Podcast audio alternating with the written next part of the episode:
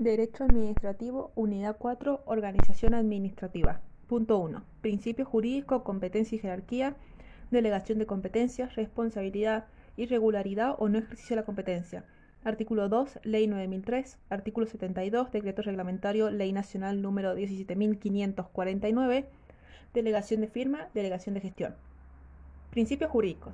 La organización administrativa es el conjunto de reglas jurídicas que determinan la competencia de los entes y órganos que ejercen función administrativa, sus relaciones jerárquicas, su situación jurídica, cómo se debe controlar la acción y cómo deben coordinar en el interés de la unidad del Estado.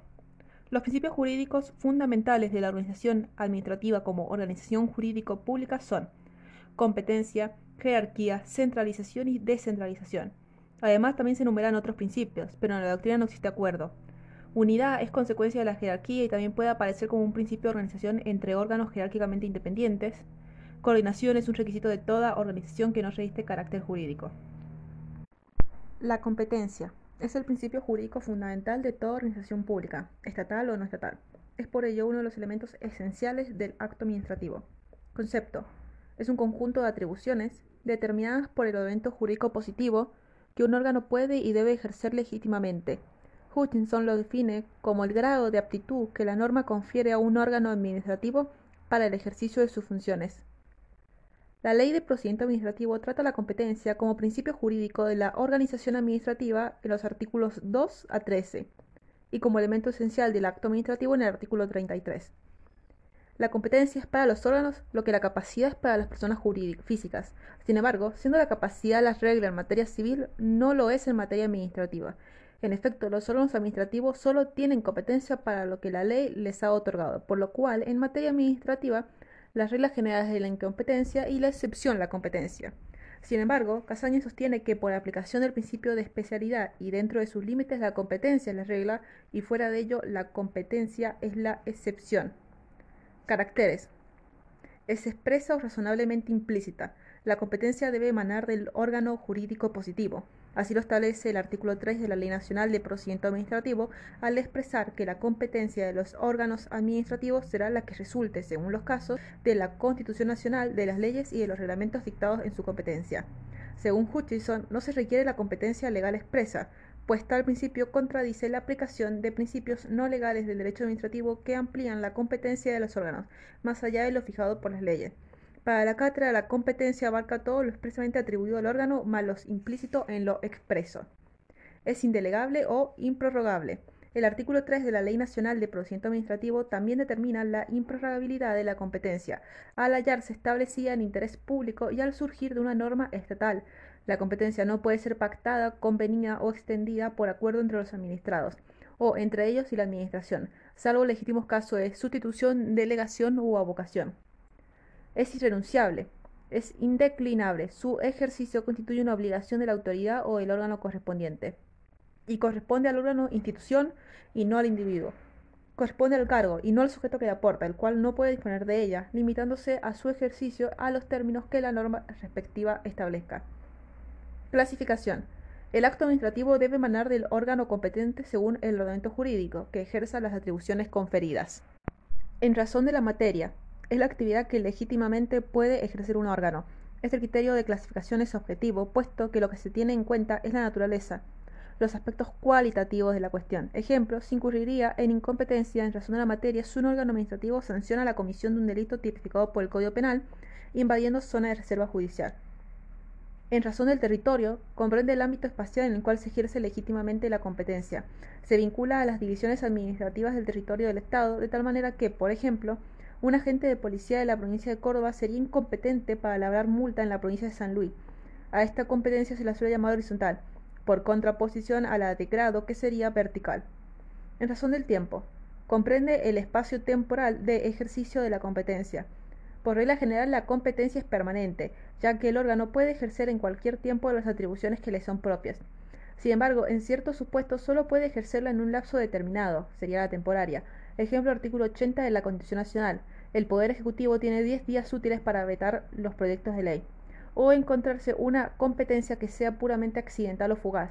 Ejemplo, una persona que sorprende a otra infraganti en la comisión de un delito puede detenerla hasta que se haga presente la policía. En razón del grado, El grado es la posición que ocupa el órgano dentro de la pirámide jerárquica, estando el inferior en grado subordinado al superior. Por lo cual, si la competencia debe ser ejercida directa o exclusivamente por quien la tiene atribuida como propia, el órgano inferior no puede tomar la decisión que corresponde al superior, ni viceversa, salvo el legítimo caso de delegación, avocación o sustitución. Artículo 2 de la Ley 9003. Debido ejercicio de la competencia. El fin de la competencia es el servicio a la persona humana, atendiendo a las necesidades públicas y al desarrollo como cometidos del bien común. La competencia administrativa es irrenunciable e improrrogable, debiendo ser ejercida directa y exclusivamente por quien la tiene atribuida por el ordenamiento jurídico, en forma expresa o razonablemente implícita, salvo los casos legítimos de delegación, avocación y sustitución.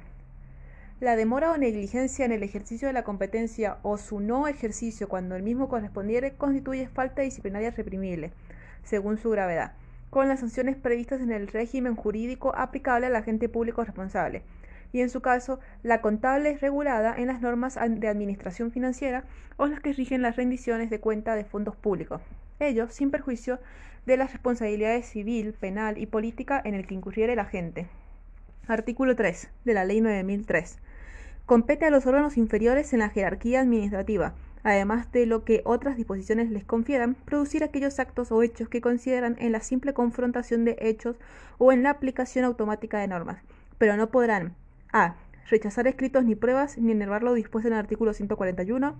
B. Remitir al archivo expediente sin decisión expresa emanada de órgano superior competente notificada al interesado y firme que así lo ordene. C. Negar el acceso a las actuaciones administrativas en cualquier estado en que se encuentren, sin perjuicio de los dispuestos en el artículo 141. D. Restringir el acceso a la información pública reconocido en la presente ley. Artículo 4 de la Ley 9003. La incompetencia podrá ser declarada en cualquier estado del procedimiento a pedido de parte o de oficio. Artículo 72. Decreto reglamentario 17.549 el incumplimiento injustificado de los trámites y plazos previstos por la Ley de Procedimiento Administrativo y por este reglamento genera responsabilidad imputable a los agentes a cargo directo del procedimiento de diligencia y a los superiores jerárquicos obligados a su dirección, fiscalización o cumplimiento, en cuyo caso y cuando se estime la queja del artículo anterior, o cuando ésta no sea resuelta en el término del superior jerárquico respectivo, deberá iniciar las actuaciones tendientes a aplicar la sanción al responsable. La jerarquía. Concepto y caracteres. La jerarquía ha sido definida como el conjunto de órganos armónicamente subordinados y coordinados. Es una relación jurídica administrativa interna que vincula entre sí a los órganos de la administración mediante poderes de subordinación para asegurar unidad en la acción. De este modo, el poder jerárquico funciona cuando hay centralización, desconcentración o delegación. La relación jerárquica existe siempre que haya superioridad de grado en la línea de competencia y al mismo tiempo e igual competencia en razón de la materia entre el órgano superior y el inferior. La jerarquía implica una relación de supremacía y subordinación entre órganos de una misma persona jurídica, basada en la preexistencia de una serie de órganos caracterizados por dos figuras típicas de toda organización. La línea, que es el conjunto de órganos en sentido vertical, y el grado, posición o situación jurídica que posee cada uno de los órganos que ocupa dicha línea. La jerarquía se manifiesta en la actividad administrativa del Estado. En la actividad legislativa y judicial no hay vínculo jerárquico. El poder jerárquico o poder de mano se manifiesta en 1. Dirigir e impulsar la actividad del órgano inferior dictando normas de carácter interno, de organización o de actuación y órdenes particulares, instrucciones, circulares. 2. Controlar y supervisar la actividad de los órganos inferiores por medio de diversos actos, ejemplo, pedido de informes, rendición de cuentas, inventario, etc. 3. Abocarse al dictado de los actos que corresponden a la competencia del órgano inferior. 4 delegar la facultad de emitir determinados actos que correspondan a su competencia. 5. Resolver los conflictos interorgánicos de competencia que se suscitan entre órganos inferiores. Y 6. Designar a los funcionarios que ejercen la titularidad de los órganos inferiores y celebrar contratos dentro de la órbita de su competencia. Artículo 14. Ley 9003. Los órganos superiores con competencia en razón de la materia tienen sobre los que de ellos dependen en la organización centralizada, en la desconcentrada y en la delegación poder jerárquico, el que, a. Implica la potestad de mando, que se exterioriza mediante órdenes generales o particulares para dirigir la actividad de los inferiores. B. Importa la facultad de delegación y avocación. C. Se presume siempre dentro de la organización centralizada, excluyéndose solo ante norma expresa en contrario. Y D abarca toda la actividad de los órganos dependientes y se refiere tanto a la legitimidad como a la oportunidad o conveniencia de la misma. Artículo 15 de la Ley 9003. Los superiores jerárquicos de los órganos descentralizados tienen sobre estos todas las atribuciones inherentes al poder jerárquico, salvo dar órdenes particulares acerca de cómo resolver un asunto concreto de los que entran en las atribuciones desconcentradas. Es admisible la avocación en la desconcentración, salvo sobre la competencia atribuida expresamente por ley al órgano desconcentrado. Artículo 16 de la Ley 9003. Las entidades descentralizadas no están sometidas a la jerarquía del Poder Ejecutivo o del superior correspondiente a su ámbito de tutela o de vinculación administrativa, salvo el caso en que aquellos hubiesen delegado el, ejercicio de alguna atribución específica a la entidad, existiendo entonces poder jerárquico con respecto a esa delegación.